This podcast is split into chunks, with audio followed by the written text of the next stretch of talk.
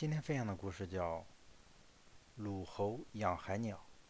春秋时期，有一年海风很大，本该寒冷的冬季反倒变得温暖了。各类动物都有躲避自然灾害的本能。生活在海上的禽鸟，从海风猛烈、水温升高等反常的自然现象中预感到有自然灾害的来临，它们从海上纷纷飞往陆地。有一天，一只名叫船居的海鸟从海上飞来，落到鲁国都城曲阜的东门外，一直停留了三天，也没有飞走的意思。人们发现，原居在曲阜城东门外，一连停留了三天，都感到惊奇。他们窃窃私语，认为这是一种不祥的预兆。辗转相传，这个消息很快被鲁国宫廷的官员知道了。这位官员向鲁国的国君报告说。我听到城外的人们传说城外落了一只海鸟，特意前来向君侯报告。鲁君说：“这有什么大惊小怪的？不过是一只海鸟罢了。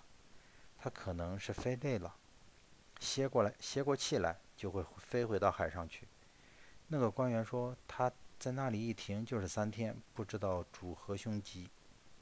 主何吉凶？”这句话提醒了鲁侯，于是他率领文。文武大臣前去观看，鲁侯一行人来到曲阜东门外，下车一看，果然有一只海鸟在那里。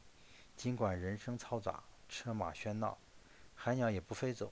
有个官员告诉鲁侯说，这只海鸟名叫船居。鲁侯命令礼仪官员举行隆重的迎接仪式，把船居迎接到宗庙里面。鲁侯在宗庙里举行盛大的宴席，为海鸟传居洗尘压惊。在宴会上，演奏高尚典雅的酬韶曲乐，用牛羊猪三牲做菜肴，宴请原居。鲁侯亲自敬酒夹菜。原居见到这样的场面，见到食物这种食物，头晕眼花。忧愁悲伤，肉不敢吃一块，酒不敢喝一杯。过了三天，海鸟原居就死掉了。这是用供养自己的食物来喂鸟，来喂养海鸟，而不是用供给海鸟的食物来喂养海鸟的愚蠢行为啊！人们光有良好的主观愿望，不一定会有良好的客观结果。办事违反客观规律，必然会把事情搞糟。